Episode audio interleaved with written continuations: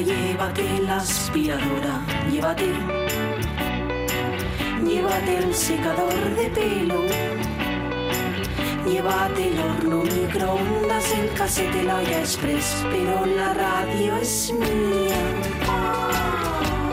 La radio es mía. La radio es mía. Y quédate con todo lo demás. La radio es mía. Con Pachi Poncela.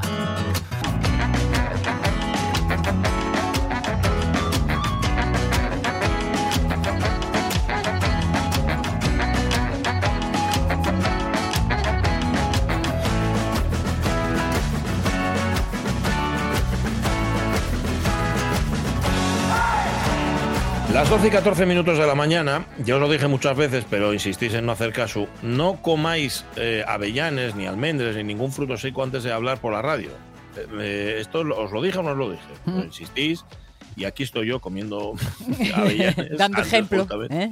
Dando Yo soy el mejor ejemplo de lo que no se debe hacer. Mm, Predico con el ejemplo. Eso es una forma de predicar también. Sí, es la, la única que funciona realmente. Claro, ¿eh? sí, esto es lo, lo que decía Fernán Gómez en, en ese documental glorioso que es La silla de Fernando, Sí. o cuando hablaba sobre la castidad de, de los curas. Sí, sí, haz lo que digo y no lo que hago. Claro, y dice, no, no, pero es que lo hacen. Y dice, pero tú te crees, decía él, que esto, esto no lo hacen, pero ¿cómo van a decirte que no hagas algo que ellos no han hecho antes? Mm. Eh, él lo decía, no sé si con ironía o creyéndoselo de verdad, pero el caso es que esto, el caso es que es así. Bueno, yo predico con el ejemplo mal, pero lo hago y es comí un, es que me apetecía, tenía un poco de hambre ahora mismo y dice, va, pues no se veían ni tostades. Tenéisles ahí tan a mano, tan preparadines. Oye, ¿eh? Mucho me gusta a mí la avellana tostada cuando oye buena. El otro día me contó, perdón, Mon Forcelledo, eh, yo esto no lo sabía, que te ponen esta- las avellanas de Reus. Sabéis que las- la mayor parte de las avellanas vienen de Turquía. Esto también lo hemos contado aquí en la radio mía. Eh, Vienen de, de Turquía, pero vamos a intentar consumir avellana de aquí. Hombre. Pero muchas de las que pone que son de aquí, de España, realmente no son del sitio del que creemos que son, es decir, de Reus la mayor parte de las veces, sino que son asturianas. Son asturianas que llegan allí, las tuestan y luego las venden. Esto Pues- me la contó a mí Monforcelledo y yo no tengo por qué dudar. Pu- Pues me alegro mucho que sean asturianas. Lo que no me Mm. alegro es que tengan que salir a tostarse fuera. Eso es, eso Hombre, es. Mira, como ¿eh? supiéramos tostar aquí A ver, hombre. Avellanas, hombre. Mm. Nosotros inventamos en su día un cacharro, digo nosotros, eh, Tomás González, que, era- que es, que sigue siendo un auténtico eh, perillán, y servidor inventamos una máquina que nunca llegó a existir realmente, que era el la Tostiparrero. La to- Toste de Parrero era una marca, era como, creo que ya os lo he contado esto, era como el, como el cacao maravillado, pero Ah, en frutos secos. Y entonces Parrero era una fábrica de frutos secos. Y tenía un aparato que era absolutamente revolucionario, que era la tostiparrero que tú llevabas contigo. Era una especie de tostadora de frutos secos ambulante. Tú podías llevarla contigo y, y podías tostar el fruto seco al- como tú quisieras. O sea, con un grado de tueste mayor, de Y- 1 al 5. ¿Y comértelo calentito? 5 al 1. Y comértelo calentito y además tostado como tú quieres, porque muchas veces, mm, jo, tú compras mm, un determinado fruto seco que ya está tostado y no te satisface el grado de tueste. Encima ahora salió sobre la dentadura postiza, pero Colócate. eh, eh, no te satisface como está de tostado. A mí con las avellanas me pasa mucho. Yo a veces compro avellanas y dices, vamos a ver, tostailes un poquitín más o que no pasa nada. Entonces con aquella máquina, que ya digo, nunca llegó a existir, podías tostarlo a tu gusto. Hombre, donde, donde estuviera ah, el, el tostado de los cacahuetes en la plaza del Fontán, que Bueno. marchabas con el cucuruchín, además recién Mm. calentín, y a veces no había y estabas allí esperando, viendo aquel bombo como el de una lavadora lleno de agujerinos, girar Mm. despacín y el ruidín. Uy, Eh, ya te ibas relamiendo sabiendo que cuando aquello acabara de dar vueltas, Bueno. wow, se te iban a Oye, yo no- calentar no- los no- manines y el estómago. Yo, no- yo que soy de Gijón no tuve nunca esa, esa experiencia tan, tan Ah, guapa. No, no teníamos aquí un tostado, un manisero, que esto es lo, que- lo que se dice un manisero. Pues sí, pues sí, exacto, Pues- exacto. Pues qué pena no haberlo conocido. Me encantó. Ayer, por cierto, estando en la playa, en Salinas, en la playa de Salinas, pasó el barquillero, Ah, que es mira. otra profesión de estas y otro deleite de estos maravillosos que se están perdiendo. Pasó por ahí por la playa, cargando con el, Con el bombo rojo con el bombo, eso es, eso es. Que tenía la rosca arriba, y que el era como una girar dorado. Sí, sí, Eso, sí. y te podía tocar y puso salirte gratis o tocarte. Uno con un eh, cubo de colón Sí. me hizo mi padre precisamente para ir a hacer de aguacicarillos y aguardiente. Es verdad. es Ándale, verdad. Claro mírale. que fue cuando empezaste tú a ser retrechera. Fue tus primeros pasos, de hecho, como retrechera. Y hasta hoy, Bobu. Oye, hablando de cosas vintage, que es en lo que nos hemos metido en esta tercera hora, eh, Samuel Fernández Martínez, oyente de la Radios Mía, te dice, Sonia, que cree, cree que hay una tienda en La Felguera Sí. que podría tener radios de eses y otra en el Entregu.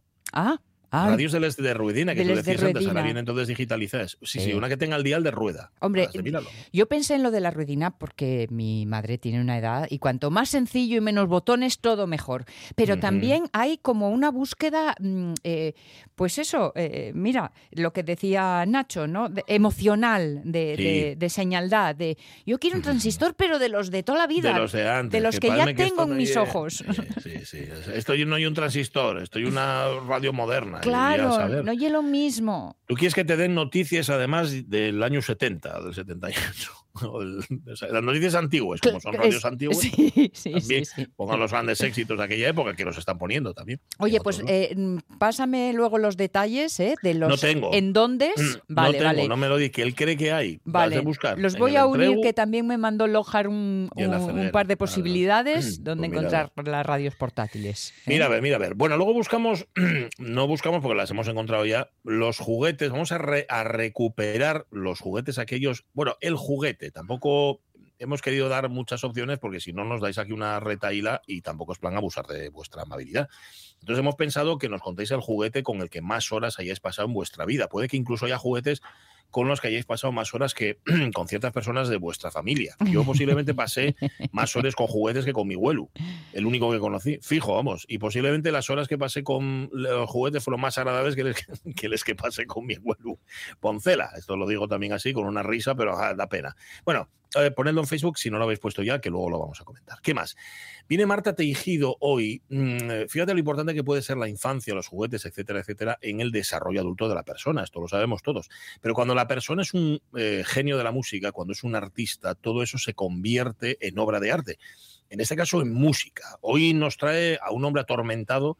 Bueno, hombre atormentado en parte, ¿eh? porque no solamente vivía atormentado. Nos trae Marta Teijido, nuestra pianista y además experta en música, que era ni más ni menos que Gustav Mahler. Mahler se puso de moda en España Ujú.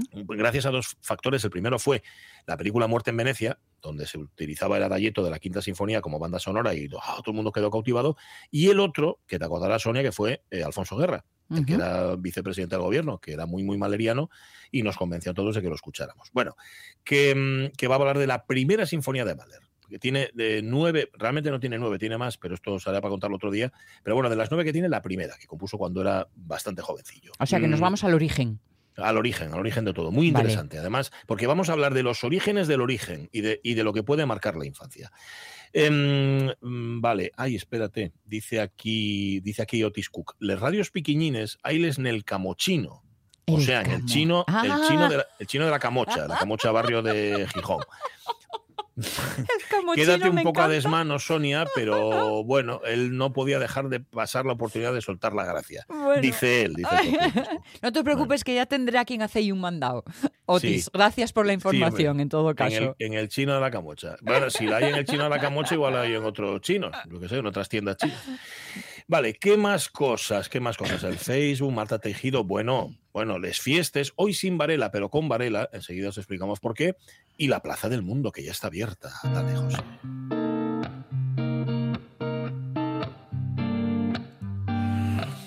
Cuando nos hacemos mayores, confiamos en tener, como tú decías ayer, Sonia, un centro de gravedad permanente Sí. que nos permita, hombre, a lo mejor cambiar de idea, sí, pero con una coherencia, con unos valores. Y sin embargo, sin embargo, como apunta Claudia García, somos pura contradicción. Qué fácil es vivir en la contradicción. Estamos tan acostumbrados a ella que no nos damos ni cuenta de que está presente, como esa blusa en el fondo del armario que no te pones nunca, pero que en cuanto te falta dices el típico, no tengo nada que ponerme. En mi caso, la contradicción que me hizo abrir los ojos fue el nombre de un parque de mi ciudad, el Parque de Invierno. Este parque se llena de familias, ciclistas y parejas enamoradas, pero solamente en verano. Si vas en invierno te encontrarás con caminantes solitarios y el frío te hará imposible el estar allí. Parque de invierno para los días de verano. La contradicción en sí es irónica. La lógica, por ejemplo, la describe como la incompatibilidad entre dos o más proposiciones. Desde mi punto de vista, es una lucha verbal entre dos personas que piensan que tienen la razón, pero que sus ideas son totalmente opuestas y por lo tanto nunca se van a poner de acuerdo. O incluso la misma persona contra sí misma, como cuando tu amiga te dice que quiere salir y una vez que estás preparada te dice que no, pero a las dos horas te manda un mensaje diciéndote que tendréis que haber salido. Contradicciones menores, como esta suceden todos los días y las consideramos meros cambios de opinión, pero en cuanto aumenta su relevancia pueden ser terriblemente dañinas. Se busca la paz y armonía mundial para que reine el respeto en todo el planeta, pero la Unión Europea tiene que mandar armas a Ucrania para que pueda soportar la invasión rusa, o youtubers que aun cobrando millones al año no pagan sus impuestos mientras que funcionarios del Estado lo hacen religiosamente. Pero, siendo honestos, las contradicciones que más duelen o de las que más nos damos cuenta son las que afectan a cada uno de nosotros personalmente. Duele dejar de hacer lo que queremos hacer por lo que debemos hacer, pero son dos cosas completamente incompatibles. Duele más darte cuenta de lo que sientes por una persona cuando te has alejado de ella o dejar ir a una persona porque, aunque la quieres mucho, te hace más daño tenerla que dejarla ir porque, como dice Justin Quiles, estoy entrando en contradicción porque sé que yo mismo me estoy mintiendo. Te amo y te odio es algo increíble. Sin embargo, sin contradicciones a las que enfrentarnos, la vida sería completamente monótona y aburrida, por lo que yo te insto a que llames a cada cosa por el nombre contrario a su función, simplemente para crear confusión, para vivir en una contradicción constante y poder moverte por el caos que supone el no tener ninguna idea clara, como todo lo que acabo de decir. O sea que sí, me contradigo, ¿Y qué? Yo también soy inmensa y contengo multitudes, como Walt Whitman. O, como dice la Rosalía, me contradigo, yo me transformo, soy todas las cosas, yo me transformo. Pero qué razón tiene Claudia. Si la, sin contradicciones la vida sería tan previsible. No digo yo monótona, pero previsible seguro que sí y que no nos entendemos. No sé, yo pensaba, siempre tuve esa sensación de cuando me haga mayor voy a entender muchas cosas. Y, y, no, y no, no entiendo las cosas mejor que las entendía cuando era guaje. Al contrario. al, contrario. Hemos, hemos, perdido certidumbres, porque hay un momento ahí en la juventud en la que dices, ¡buah! ¡Qué clarito lo tengo todo! soy lo más, tengo la vida organizadísima. Mm, ya, ya, ya, ya. Mira, yo por ejemplo dije, no comáis más avellanes bueno, pues estaba escuchando a Claudia comiendo avellanas. Oh, pues me va. ¿Ves? Ya tengo aquí todos los paluegos. Faltaría más. Va después. Claudia García, nuestra corresponsal en la Plaza del Mundo. 12 y 25 minutos de la mañana. Un poco de fiesta es mucho. Dale, José. Venga, vamos allá. Venga. Tenía un carniro mucho, trusquilelu pa una manta. Cada vez que manta veo el carniro blinca y salta y a tu ventana puse un clavel. Tarde o temprano te lo diré. Resulta, de resultes que tenemos a David Varela por ahí de vacaciones ya muy bien, tomando el sol y, pensando maldades, seguramente que es muy de él, lo de pensar maldades. A saber que estará convirtiendo en instrumento musical allá donde esté ahora mismo tomando el sol. Yo qué sé, seguro de Samaques, la, bueno, no importa. Pero dice, como yo muy responsable, dice, voy a ordenar vos las fiestas, que además hay muchas este fin de semana, las voy a ordenar de eh, occidente a oriente y no de gracias. Vale, entonces, claro, la mayor parte de las fiestas van a ser de Santiago, pero no solo. Hay muchas otras fiestas. Mira, en Grandas de Salime celebren Santa Marina, en La Cova. La Cova llega a Grandas de Salime a partir de mañana. Santa Marina en Meredo. Estoy en Aveiga. Eh, también a partir de mañana, donde, por cierto, también en Aveiga, en Vegadeo, organicen el mercado medieval en Piantón, para no perdérselo porque merece mucho la pena. Encuentro de bandes de gaites que cumple 11 ediciones, homenaje a Juan Manuel Quirolo en Castropol. Esto va a ser eh, mañana viernes, Santiago Apóstol en La Veguina en Tapia, a partir del sábado, la fiesta de la gaita y la 25 jornada de gaiteros tradicionales del occidente de Asturias, Nas Pedreiras en el Franco, que estoy el 24, estoy el domingo. Santiago y Santana, eh, es verdad, claro que además San, San Joaquín y Santana. O sea, que es que va, va, todo seguido. Por eso, lo celebren... eso es la celebración del Día de los Huelos, ¿no? De los Huelos, en efecto. Eso. oye, eso oye, claro, los padres de la Virgen. Bueno, en Santana y Santiago en, en, Folgueras, que está en Jarrio, en Coaña, del 25 al 27. El Festival Celta de Degaña, el 23. El Carmen y la Madalena en Cangas en Narcea, claro, el Carmen ya empezaron, pero siguen con la Madalena del 14 al 22. La Madalena en Trasmonte, en Cangas en Narcea, el 22. El Rosario y la Madalena en Doiras, en Boal. También en Boal, Santiago. Esta fiesta va del 24 al 30, porque hacer en verano una fiesta que dure un día o dos días, llevobada. Cuanto más dure la fiesta, pues muchísimo mejor. Xornás del pan y las natas vaqueiras en Navaral, Mm. en Tineu. ¡Buah! ¿Qué pinta esto, eh? Sí, Qué bueno. sí, sí. 20 años cumple, 20 ediciones cumple. Suena En- a terruño eso, a casa a casa. Totalmente. Sí. Del pan y las natas vaqueiras. El Fondal en Tineu celebra eh, Santiago Apóstol fiestas de la convivencia en Cotariello, también en Tineu, en Villallón, Santiago y Santana, Narbón, Santiago en Villapedre, en Navia, en San Pedro, San Pedro se celebra también. ¿Cómo vamos a celebrar San Pedro? San Pedro fue en junio. Bueno, Uf, ah, bueno, claro, Oye, claro, no, que- espera, que- voy a, espera, que hay más no. albardas que...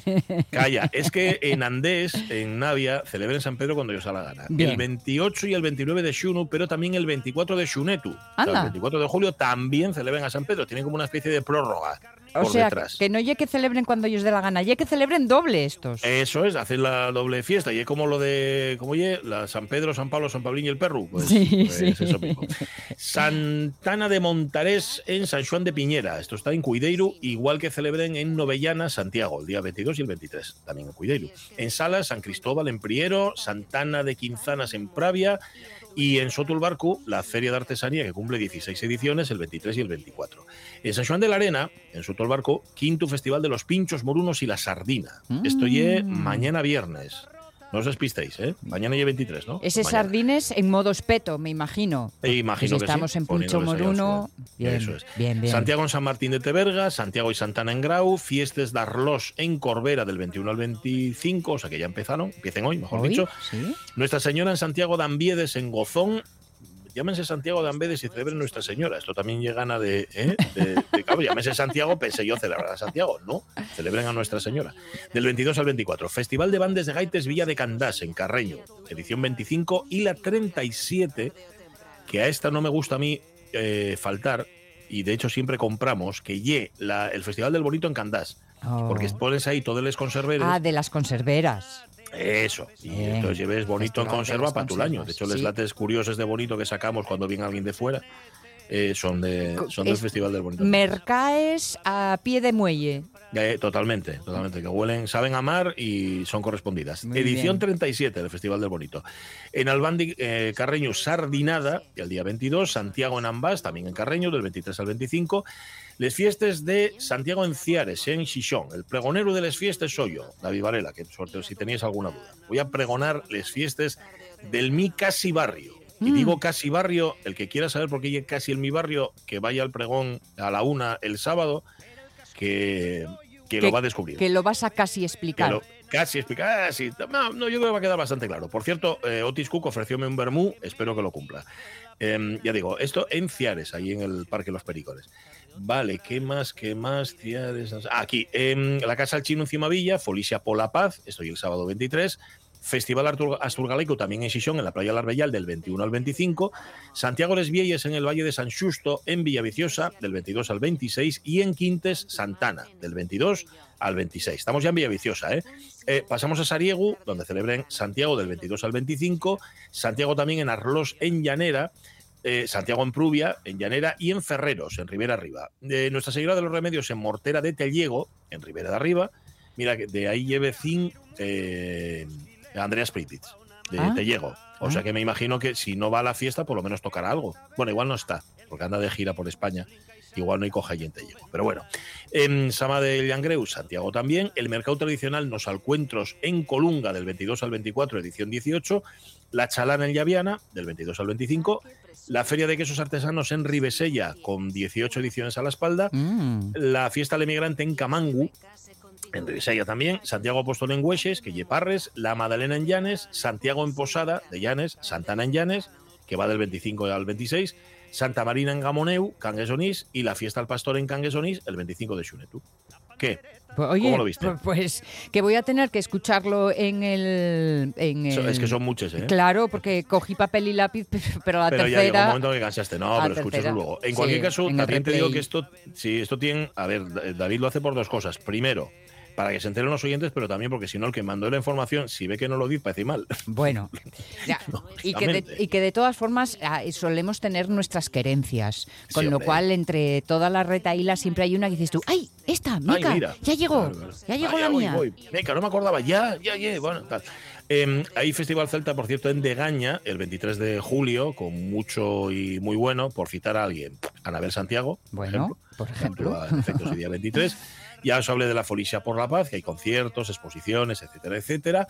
El mercado tradicional Nos Alcuentros, por citar también alguno, ahí está Adrián Conde, por ejemplo, Oh, entre sí, otros, y hay una musa de cantares, con Marta Lola, etcétera. Bueno, y el Festival de Bandas de Gaites de Villa de Candás, que trae una, dos, tres, cuatro, cinco, seis bandas. Y luego hay folk con Narva, Felpeyu y Tradicionado. Madre lo presenta mía. Y lo presenta Alain Fernández, que hay otra atracción más. No de- hemos terminado julio y ya vamos para el empachu fiestes. No me Sí, digas señor. cómo nos va a pillar agosto, amiguín. Bueno, agosto va a ser. Yo marcho de vacaciones, no digo más. Eh, y la última de todas, Cultura en Rede, que esto lo contamos aquí en la radio mía, tiene a Lea Poldo. Digo que hablamos de ella el otro día cuando hablábamos encajados. Lea Poldo Sí. actúa en concierto ahí con su arpa preciosa en el Museo del Oro de Asturias en Navelgas este jueves, o sea, hoy a partir de las 6 de la tarde. Mm. O sea que si pasáis por Una propuesta con arpa súper moderna. Sí, sí, sí, la verdad es que. Ye- ¿Cómo decir? No son los angelotes que hinchan los carrillos en los cuadros de Murillo. Sí, sí, exacto. ye otra cosa. Bueno, Para estas Y- celebraciones, tened Mira. presente que el fin de semana se nos presenta, se nos acerca eh, calorcito, ¿eh? Calorcito Sí. de calorcito, porque si bien mañana continuarán bajando las temperaturas, Ajá. el sábado y especialmente el domingo volverán a acercarse a los 30 grados. Ajá. Os digo esto porque, oye, a una fiesta hay que ir bien pertrechado, Llevar bien elegido lo que uno, cómo uno se compone, Para que luego no te venga el Claro. crujir de dientes. Sí, sí, sí. Sobre todo no crujáis los dientes porque luego os puede pasar lo que me pasó a mí con uno que tengo aquí que está fuera de sitio. Pero además de crujir los dientes, lleváis ir pertrechados con agua para evitar deshidrataciones, con una sombrillina, con un gorro. Bueno, que no se os olvide. Oye, que están en fiestas en Azadón también, ¿eh? Fiestas Ah, de Santiago. Hombre. recuerda eh, Alfredo Azadón Sí. para, para, no, para no olvidarlo. Vale. Muy bien. Em, esto es todo. Bueno, aunque seguramente hay más y algunas se nos olvida. La una menos 25, antes de ir con la música de Malera a otra parte, ¿por qué no, pon- ¿por qué no hablamos de juguetes? Mira, por ejemplo, estos juguetes. Veo, veo. ¿Qué ves? Un lindo Babi que se llama Tumbelino que ahora se mueve solito y parece de verdad. Premie el esfuerzo de su hija. Cualquier día es el indicado para obsequiarla con una muñeca deseada. Una Toise. Mirad, un juguete redondo para los defensores del bien. Estuche agente federal FBI. Siete juguetes en un solo juego.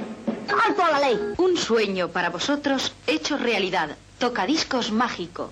Tocadiscos mágico. Otro producto Tiber. Los Madelman lo pueden todo.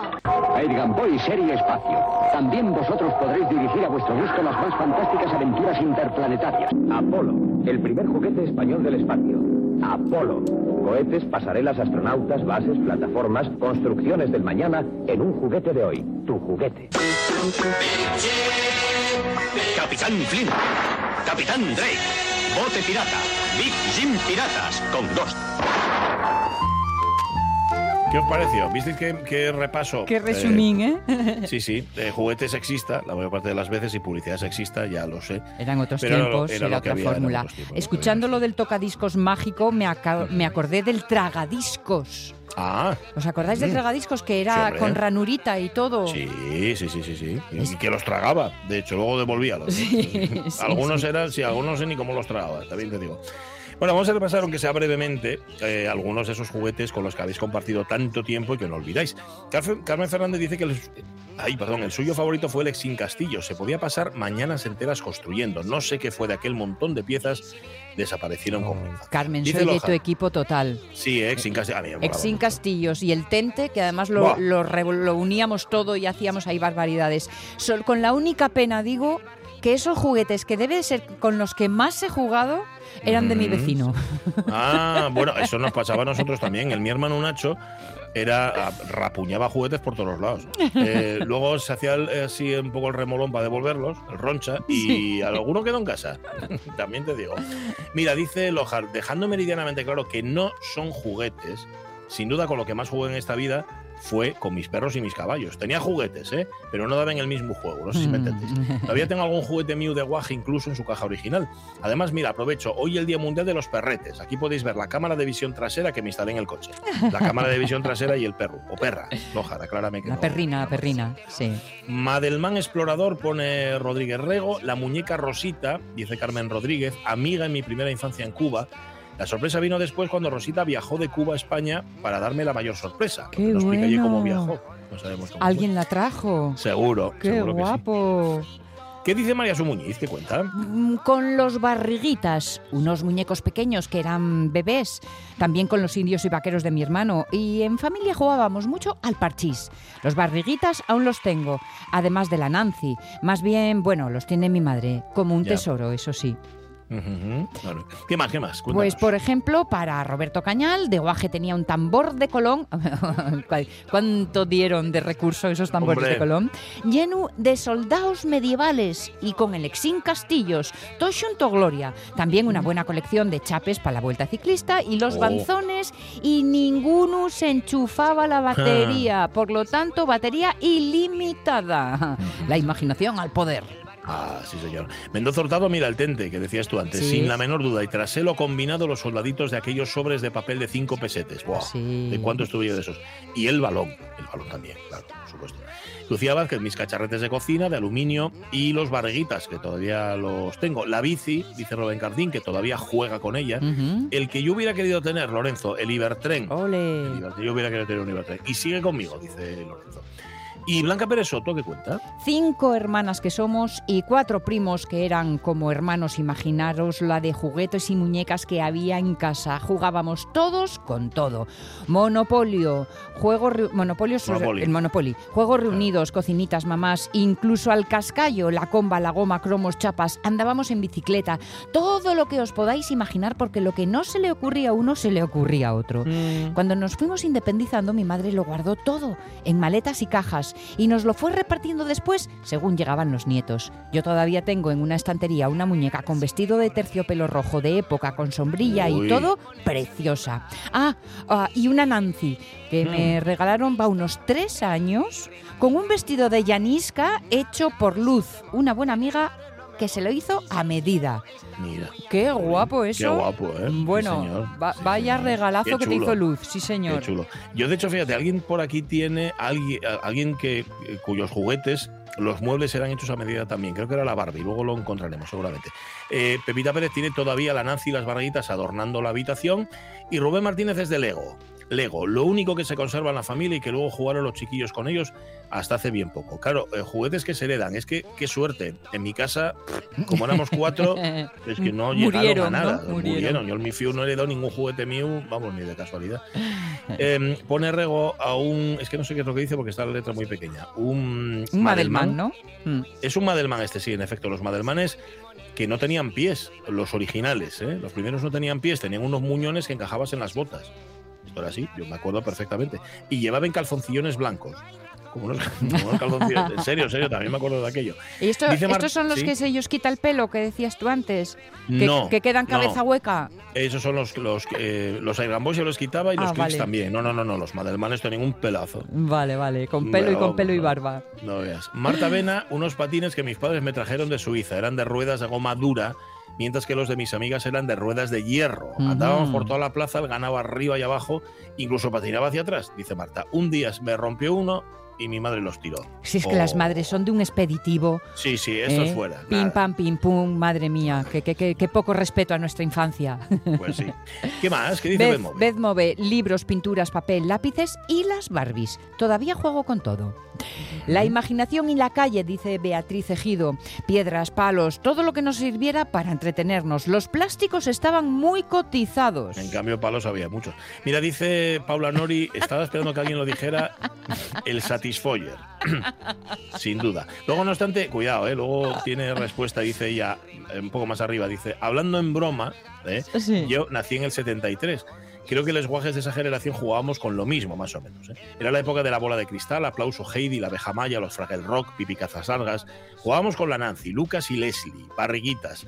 Nenuco y un bebé enorme, como si tuviera un año real, pero bebé que paseaba por infiesto en un carricoche tan grande como los de verdad. Luego llegó la era de la Barbie, tuve miles y un solo Ken, porque a mí me gustaba más emparejar a las Barbies con los Hypermanes barbudos de los mis hermanos. Veía yo al Ken un poco flojo para el poderío de las Barbies. Me pusieron una repisa en la habitación que iba del suelo al techo enorme. Y allí hice una especie de casa de muñecas que era más bien 13 rue del Percebe, con la cama de la Barbie, con dosel y colcha rosa con blancos, la bañera hidromasaje y la boutique y centro de belleza también de la Barbie. Aparcaba Barbie. el tanque de guerra de un Hyperman allí también. Que el, claro, el Hyperman venía a rondales. Claro. Juegos de mesa, increíble, ¿eh? Y además iba en tanque a rondar a la, a la Barbie. Bueno, juegos de mesa, el Monopoly, Estratego, el Cluedo, Juegos Reunidos, Hyper. ¿Quién es quién? Operación. Teníamos una consola Atari. Venía medio infiesto a jugar a casa. Tengo tres hermanos y una hermana. La mi hermana era la mayor, ocho años me lleva. Era como si no existiera, solo estudiaba. Los otros cuatro jugábamos por ella. En casa parábamos poco. A lo que más jugábamos al cascayo y a sangre. Al escondite, a la goma, a la comba, al pico y al escariques. Tengo unos recuerdos de infancia en infiesto para escribir un bestseller, dice Paula Nori. Oye, ¿cómo yo jugar a sangre? Sangre y dar con la pelota, ¿no? Y como faca, ah, sí. Ah, tipo Barbilé, entonces. Algo así, algo así. Que por cierto, hablando de consolas, nos manda una Ramón Redondo por privado, una Galaxy 2, con algo parecido a un juego que era el Space Invaders o Invaders. Sí, era una consola era muy grande. De hecho, ella sola parece. a- ¿Cómo se llama? Esta? Darth Vader. Del tamaño que tiene para la cabezona de Darth Vader. Bueno, muchos juguetes y más que contaríamos. Pero no hay juguete más precioso para nosotros a esta hora que la música. Sinto, por favor. Oh,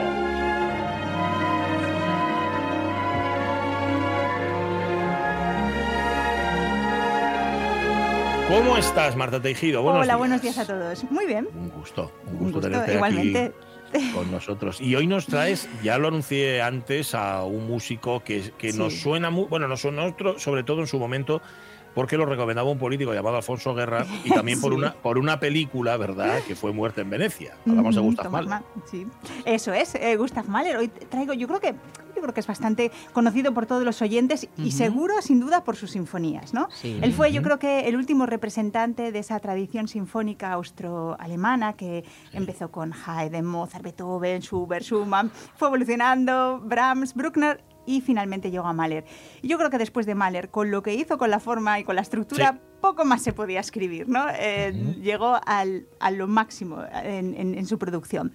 Bueno, decir un poquitín de, de- de Mahler, que nació en 1860, que nació en la pequeña ciudad de Cáliz, que pertenecía a Moravia, Imperio Austrohúngaro, en el seno de una familia judía. Esto le traerá luego algún, eh, algún pequeño problema, no lo Sí. que luego se iba a producir décadas más tarde, pero sí tuvo algún, algún ya pro- problema por, esta, por ser judío, ¿no?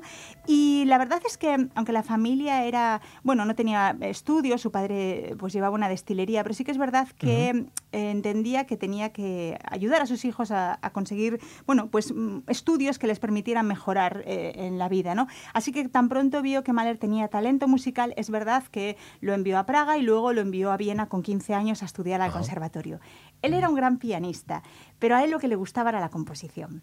Entonces, eh, digamos que lo apostó todo y se probó como, bueno, pues qué, qué posibilidades tendría de vivir de ello, presentándose al concurso de composición, el concurso Beethoven, aproximadamente cuando tenía 20 años. Se autotesteaba. Sí, eso es.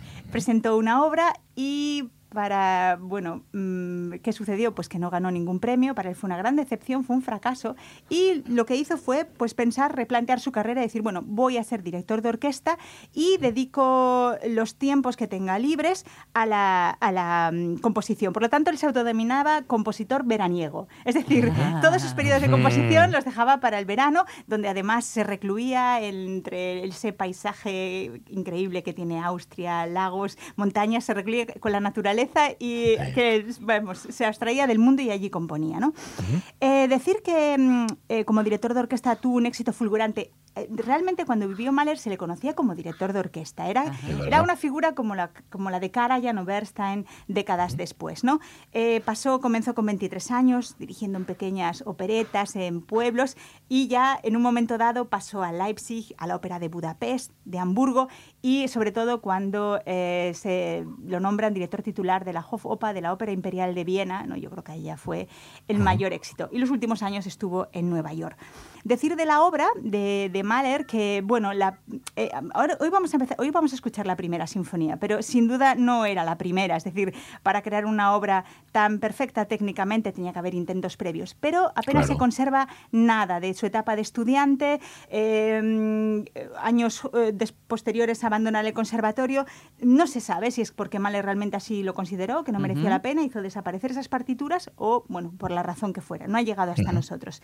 Entonces... mm, Podemos empezar ya simultaneando con música. Venga, claro. empezamos con esa primera sinfonía eh, de Mahler. Decir que tiene, tenía cinco tiempos, eh, finalmente hizo varios cambios, quedó solamente estructurado en uno, y lo que, eh, perdón, en cuatro, eliminó el, el segundo tiempo. Y decir que mm, ahora vamos a comenzar a escuchar esta sinfonía. Y claro, nos llama mucho la atención, porque si pensamos en una sinfonía queremos oír un gran acorde fortísimo, Sí. toda la masa orquestal. Sí. Y lo que vamos a escuchar es una mm, música compuesta con una absoluta limitación de recursos, inmóvil, en suspensión. Vamos a ir lo que llamamos una nota pedal, una única nota que eh, surge como soporte armónico y después unos pequeños colores, timbres que van cambiando entre diferentes instrumentos de viento que hacen el intervalo de cuarta. Y luego vamos comentando más cosas.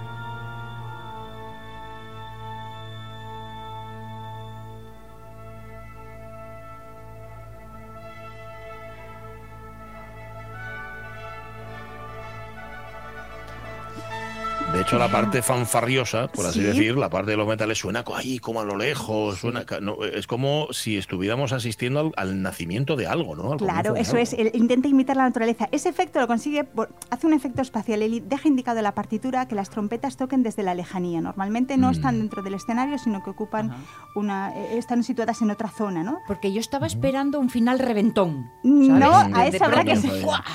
a eso habrá que esperar porque esta introducción es larga. Realmente Mahler eh, tiene una obra en la que se inspira y vamos a escuchar muy brevemente cómo comienza, cómo comenzó Beethoven el primer movimiento de la Sinfonía número 9.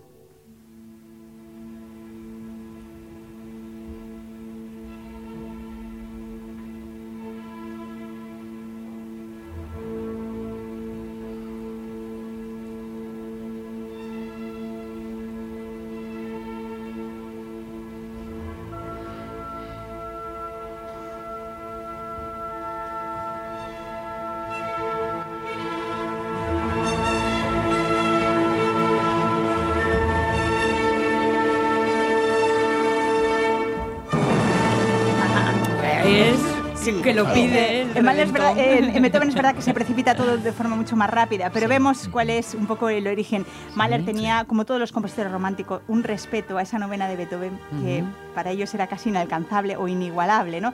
Eh, esta primera sinfonía de Mahler todavía tiene mucho de romántico, pero ya apreciamos eh, cuestiones que eran novedosas. Por ejemplo, esta sinfonía dura 90 minutos. Esta, Mm. Perdón, esta, no, esta sinfonía dura 60, la que dura 60. eh, hasta 110 minutos es la tercera sinfonía, es decir, Mahler va agrandando cada vez más la estructura.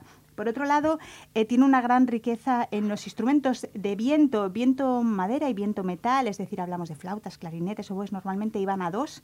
En el caso de Mahler propone una orquestación a cuatro. Es decir, refuerza muchísimo Ah, el cuando ahí sonido. se gasta. Hay otro elemento, y lo vamos a ver ahora, cuando ya lleguemos al primero de los temas de esta primera sinfonía. Hay un elemento que utiliza muchísimo Mahler, que es utilizar Lieder, canciones que él primero compone y luego vuelca prácticamente de forma textual en las, en las sinfonías. Vamos a escuchar este primer eh, tema del, la primera, del primer movimiento de la Sinfonía 1 de Mahler.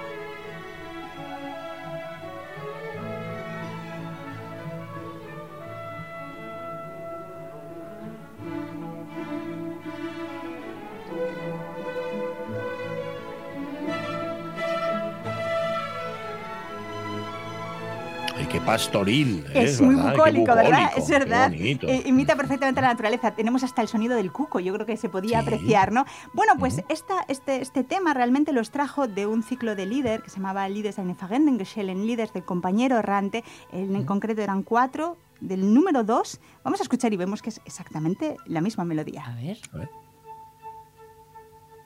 Heut Morgen Feld, schau noch auf den Gräsern hin, sprach zu mir der lustige Fink, ei du Geld.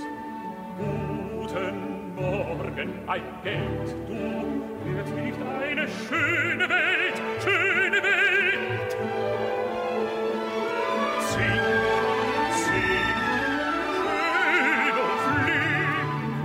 Tal cual. ¿Qué, qué es lo que dice la canción? Bueno, pues habla, más que nada es un paseo por la naturaleza, va describiendo, en realidad todo el ciclo habla de un, de una- es un tema amoroso, pero en este caso el protagonista va caminando por la naturaleza y va describiendo sus sensaciones ¿no? a través de este paseo. Y esto es lo que intenta volcar a su vez Mahler también en la primera sinfonía. O sea que se autocita. Es casi, sí es un poco autobiográfico. De hecho, eh, su título es Titán y cuenta pues las desventuras de un héroe ante los avatares de la vida, ¿no? Y cómo tiene que luchar con su propia fuerza interior. Y muchos musicólogos le han visto un rasgo, rasgos autobiográficos a la obra. Eh, ¿Qué otra de los elementos podemos descubrir ya en esta primera sinfonía eh, que luego se van a ver reflejados a lo largo de su obra? Pues el uso de temas populares, canciones eh, infantiles que sin embargo son volcadas en un gran formato como es la sinfonía. En el inicio del tercer tema va a utilizar una canción infantil que en alemán se llama Bruder Jakob, que ahora al escucharla lo reconoceremos todos, y vamos a ver lo que es capaz de hacer con ese tema en principio tan inocente.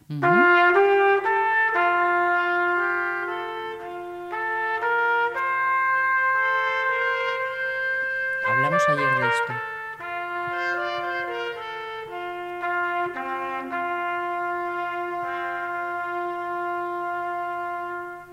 Bueno, es- bueno, la conocemos por Freire que es Sí. francesa, Sí. pero ¿cómo es en alemán? ¿Cómo Eh, es que se llama? Bruder, Bruder Jacob, hermano Jacobo. hermano Bruder Jacob. Sí.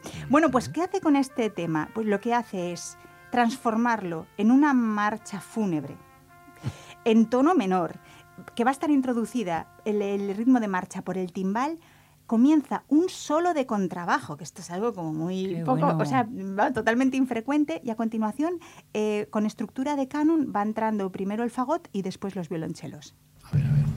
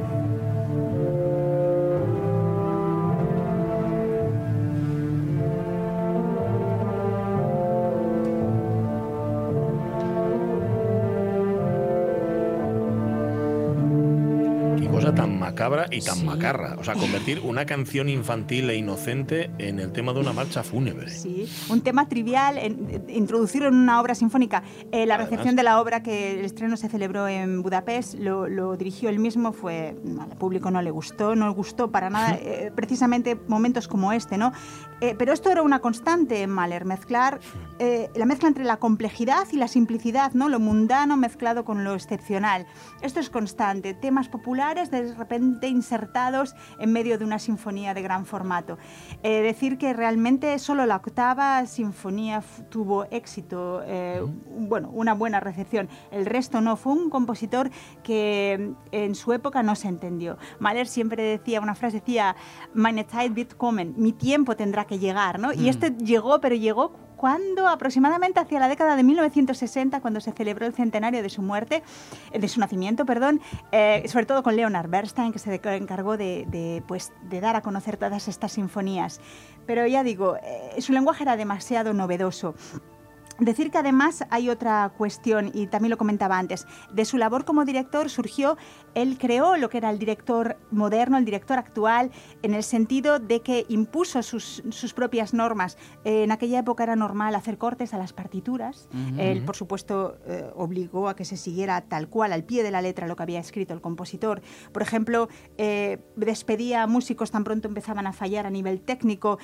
Creó, también se enfrentó contra el público de una Viena tan sumamente en, en aquella época acostumbrada, bueno, pues a, a los conciertos casi como un evento social, ¿no? Obligó a que quedara en penumbra el, salo- el patio de butacas, obligó a que nadie pudiera entrar si ya había comenzado la música, y esto enfrentó a gente que solo iba a ser vista, ¿no? Claro. Claro. Eh, bueno, y, y muchas más cosas que, que- que introdujo. Vamos a escuchar ahora, por ejemplo, el final del cuarto movimiento. Vamos a ver, pues evidentemente, un final apoteósico, violento, con toda la masa orquestal desplegada.